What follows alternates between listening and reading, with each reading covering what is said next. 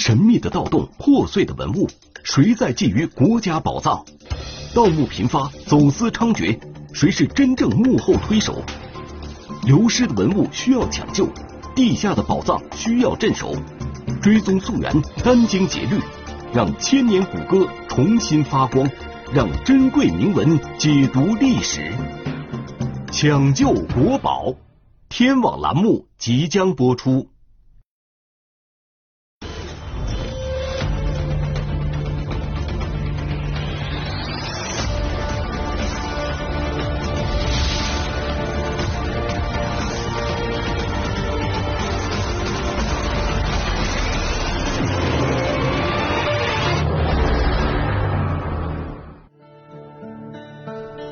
这片绿色的原野，现在属于山东省滕州市官桥镇。仅这一个镇，就有三处国家级的重点文物保护单位。根据考古发现，平静的地表下掩埋着巨大的墓葬群，里面藏着丰富的历史文物。二零一八年夏天，山东省文物考古研究院正在对大韩村的一处古墓群进行抢救性发掘。这座墓是今年五月初吧，开始开始正式发掘，因为它那个也是之前那个被被盗过嘛，然后那个咱们公安机关追回一批文物，然后就向那个国安文物局申请要进行抢救性发掘，然后就就那个国安文物局批复同意我们发掘了。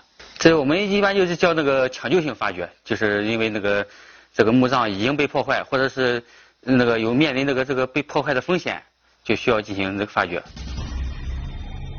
就已经发掘的几个古墓看，遍布着文物的碎片，有青铜制品，有陶器、玉器，也有明显的殉葬的痕迹。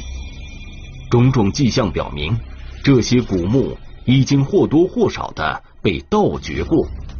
文物已经被破坏的很严重，也流失了很多。那儿是一个盗洞，这儿有一个，那地方有一个，这儿一个圆形盗洞，这儿是一个盗洞，然后这儿有一个，这底下都都他从上边竖着挖以后，底下就掏空了。然后那地方碎铜片那地方还有一个，这个墓总共有七个盗洞，是这个这个整个墓地中被盗盗洞最最多的一个。这些盗洞啊，距那个地表有三米多，然后那个椁室这里边那个盗洞有四米多，将近五米。他都是从上边挖一个竖的一个穴下去，然后到了器物了往边上掏。古墓中的文物众多，有的比较完整，有的则破损比较严重。考古队员初步判断，这些古墓在二零一六年底和二零一七年初。被多次盗掘过，而且盗墓贼对文物位置的判断比较准确，盗掘也相当有经验，应该是老手所为。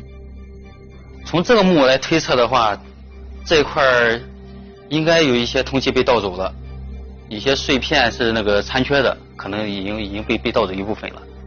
考古队员的这些发现，印证了对这些古墓。进行保护和抢救性发掘的迫切性，也为滕州市公安局在二零一七年破获的一个盗掘古墓文物的特大案件提供了直接证据。二零一六年十二月十三日凌晨，浓重的夜色中，警觉的群众向官桥派出所报警，说大韩村古文化遗址内有人正在盗墓。警方秘密集结，迅速赶赴大韩村古文化遗址，对盗墓分子展开抓捕。呃，到了现场以后呢，我们就是把我们的警力分成两部分，一一名警力这个开着警车，呃，警灯警报嗯都开开，然后从东面上向犯罪现场逼近。这样呢，我们另外主要的警力，大部分警力都埋伏在。这个犯罪嫌疑人逃跑的一个必经路段上，一个小树林里面，在夜色的掩护下，四个鬼魅一样的身影正在紧张的挖掘。警车的突然出现让他们大惊失色，匆忙扔下手里的工具，向小树林仓皇逃窜。这样就通过我们事先设好埋伏的那条小树林里面，我们就把这四名犯罪嫌疑人就成功抓获了。被抓捕的四名嫌疑人分别是来自山东菏泽的高某、刘某宝、刘某新和梁某。据他们交代，就在他们盗墓地点附近，还有另外一伙人也在盗墓。可是他们非常警觉，在警察赶到前几分钟逃脱了。两个团伙在同一个地、同一个案发现场参与盗墓，呃，他们都是各自干各自的盗墓行为，也没有沟通，也也不也不起冲突。究竟是一座怎样的古墓，让盗墓分子如此丧心病狂、铤而走险呢？据考古专家分析，大韩村古文化遗址应该是商周时期一个名叫尼国的诸侯国所在地，是地下文物的重点保护区。难道这些盗墓分子真的是闯入了遗址保护区了吗？他们是否盗走了一些文物呢？为了查明事实，警方立即对已抓捕的四名嫌疑人进行突审。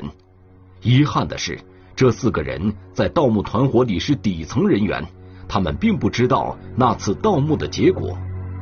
由于盗墓分子间都是单线联系，他们对上线也并不了解。我们对全市的有前科的这个文物犯罪的前科的犯罪嫌疑人进行全面的梳理摸排，这个从中发现一些。重要线索，为这起案件提供情报支持。侦查员根据已经掌握的线索，判断至少有两个团伙参与了大韩村遗址的盗墓活动，而秦某与这两个团伙都有联系。于是，民警围绕秦某展开调查。可是，盗墓分子反侦查能力极强，他们已经感觉到了警方的行动。迅速躲避或逃亡。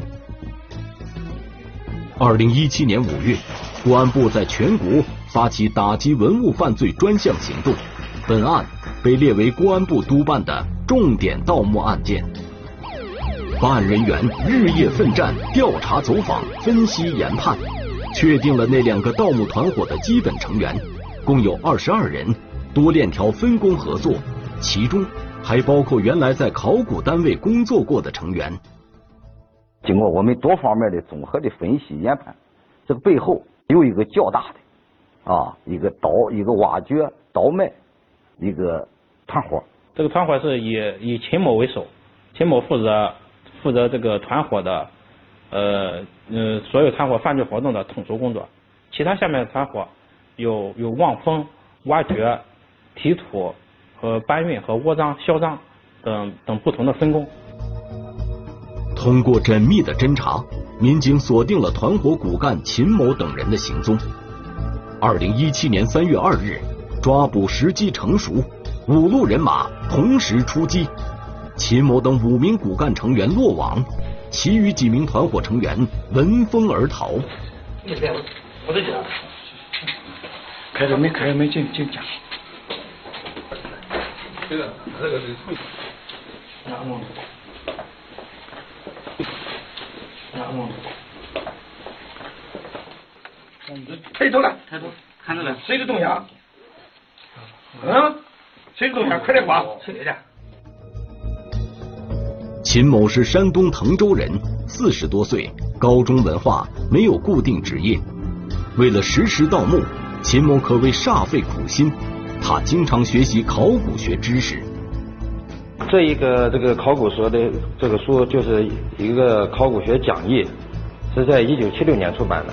这里面记载着这个旧石器时代、商周、春秋时期的这个考古学的这个整个的呃这个概况。从这里才能知道这个这个墓葬它的这个规格，哎，它这个墓葬这个结构，比如说。这个棺椁在什么地方？啊，随葬品在什么地方？这些书他都仔细看过吗？你看他这个破损程度，他是整天呃整天在那研究。秦某不光看书，还做笔记。其团伙成员供述，秦某有一本从不示人的盗墓笔记，里面既有很多秘密。在这里记载着很多这个文物保护区的呃地方位置，哎，其中这个地方，你看山东临朐区，从这一页开始，一共三页，二十多处这个文物保护区的这个具体的位置。在这些事实面前，秦某终于承认，为了盗墓，他经常按图索骥，到各地寻找古墓。二零一六年十二月，他在滕州官桥镇大韩村发现了一座古墓，这令他欣喜若狂。你知道那个挖的那地方是什么时候的墓吗？你反正都是春秋战国时候的吧？那春秋战国的时候，墓里边一般都有些啥玩意儿？春秋战国都那陶器、铜器，它都有。经过反复踩点儿，秦某拉了樊某等几个团伙，准备大干一场。二零一六年十二月十三日凌晨，他们终于下手了。你怎么知道下面有东西你要这下这钞票在上面都拖着，底下有个硬的，你打它都是。你要说东西一没拖，那什么没有，他就知道是没有呀。你遇到一种硬的东西，他都会想，他知道底下有东西。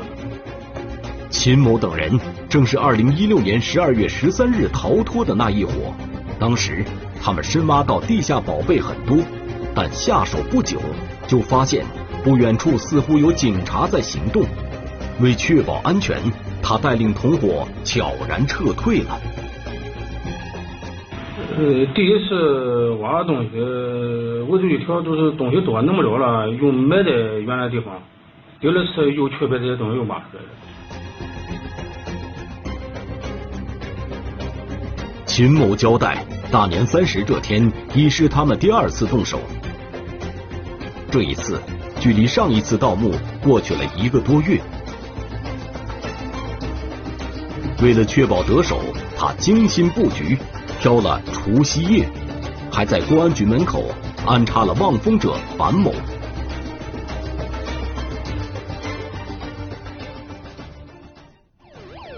盗墓案件。抓住盗墓分子只是第一步，最关键的是要追踪被盗文物的下落。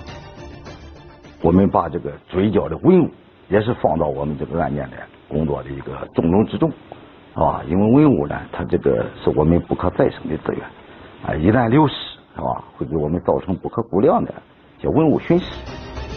根据秦某的供述。专案组连夜赶赴一名团伙成员家中，起获了四十二件文物。这是秦某于二零一七年二月二十一日夜组织团伙盗墓所得。当我们在王某家中缴获第一批文物的时候，我们侦查员呃首先赶到了自己的家里，因为文物的文物的器型确实比较实大，呃而且数量也比较多。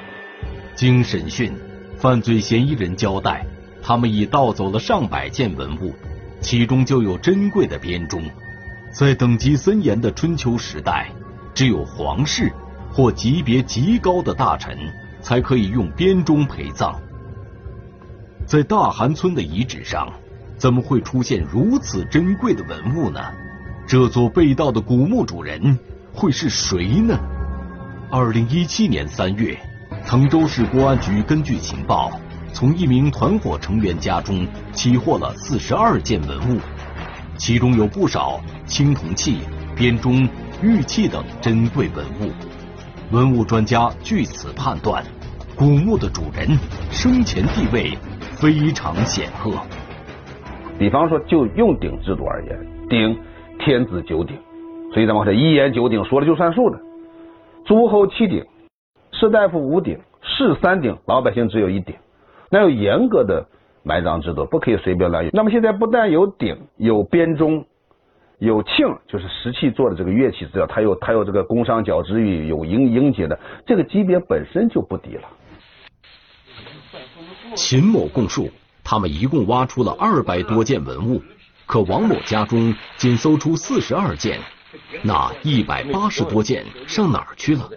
是被他们窝藏了，还是已经卖出了？呃，你如果说时间长了，那么说的文物，它就在地下黑市啊，几经到手，往往呢就很难去去追回。经过十多个昼夜的工作，文物的去向被办案人员逐渐摸清。一月二十七号晚上，那一批被倒卖到了济宁的曲阜刘某手中，一百六十万。在工作过程当中，这个通过我们的这个主动进攻，这个济宁曲阜的这个刘某迫于压力投案自首，把五十多件文物全部上缴。犯罪嫌疑人刘某上缴的文物中有青铜剑、编钟、青铜壶等五十多件，加上警方此前在王某家中查获的四十二件，已经追回的文物有一百多件。不过，这仅仅占失窃文物总量的一半，其余一百多件文物仍去向不明。时间越长，文物追回的希望就越渺茫。专案组一边继续审讯到案的嫌疑人，一边到周边县市的古玩市场明察暗访，终于有了收获。办案人员查明，有一批珍贵文物被一名团伙成员卖给了枣庄的一个古玩店老板，一百二十万的价格卖给了，把这批文物卖给了汤某。这个是哪号的？到这个了。什么件啊？什么件？我得去看看。通过侦查，办案人员掌握了张某窝藏文物的地点。张某在他家附近租了一套商品房，专门储藏文物。二零一七年四月十一日，张某在其家中落网。警方随即搜查了出租商品房，找到了一百多件文物。至此，盗墓团伙分三次盗走的二百二十九件文物全部被追回。秦某费尽心机找到了这座古墓，仅仅挖开了古墓的一角，就盗出了二百多件文物。可是，这都是什么级别的文物呢？在对这批文物的鉴定过程中，一度产生了不小的争议。有人提出都是赝品，难道民警费尽周折追回的文物已经被调包了？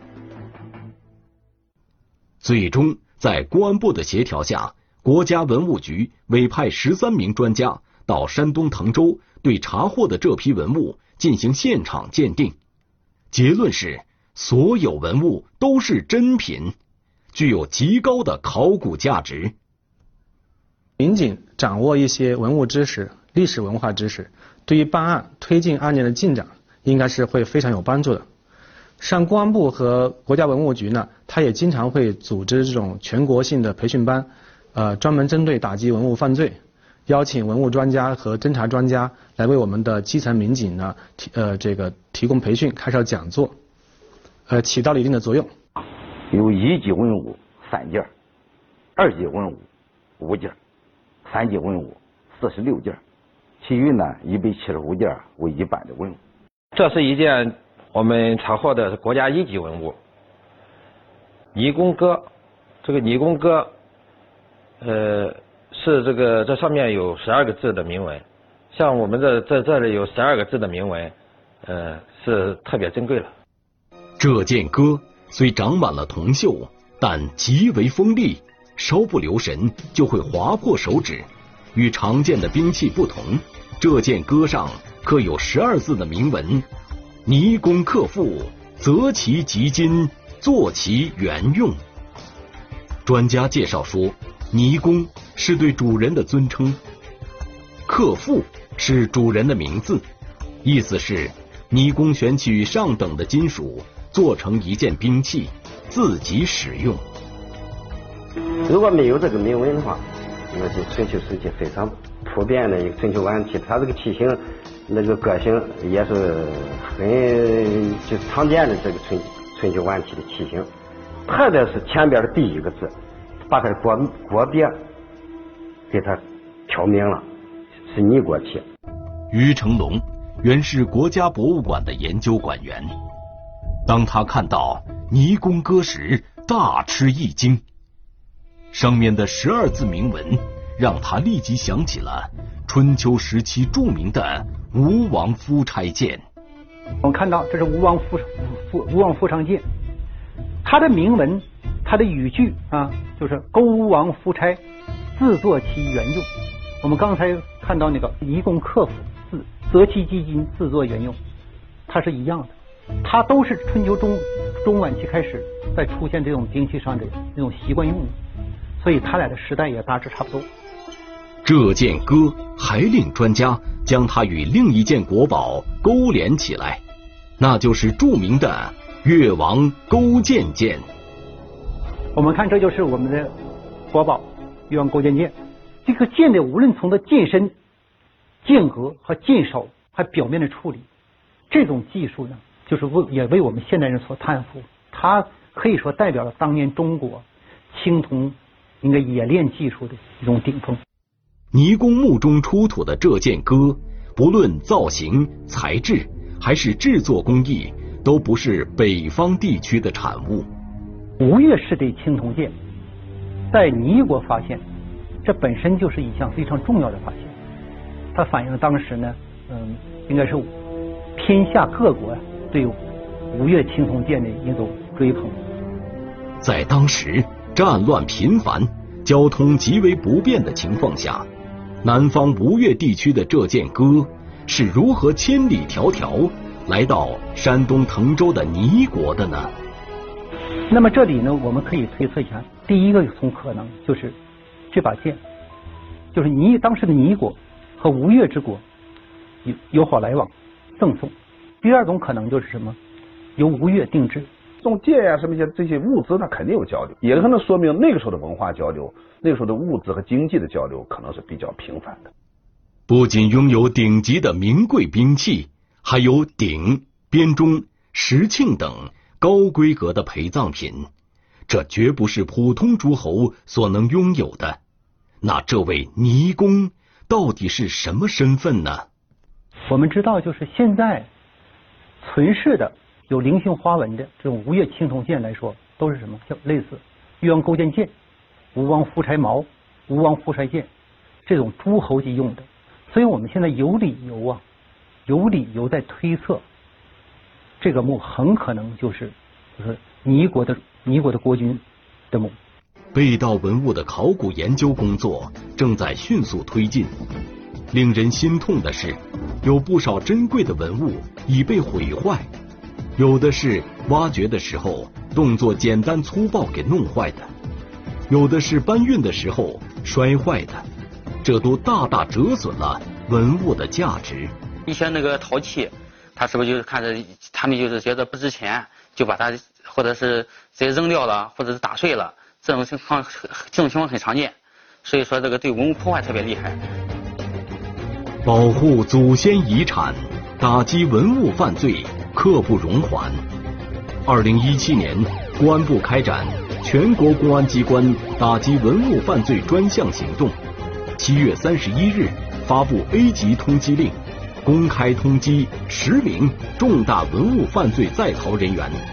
发布公安部 A 级通缉令，主要是要展示公安机关对文物犯罪零容忍的态度，表明公安机关。严打文物犯罪的信心和决心。文物犯罪分子不管逃到天涯海角，公安机关将一追到底。A 级通缉令发布，山东滕州二幺零大韩村特大盗墓案在逃嫌疑人刘建涛和孟超名列其中。在举国通缉的天罗地网之下，刘建涛无处可逃，很快落网。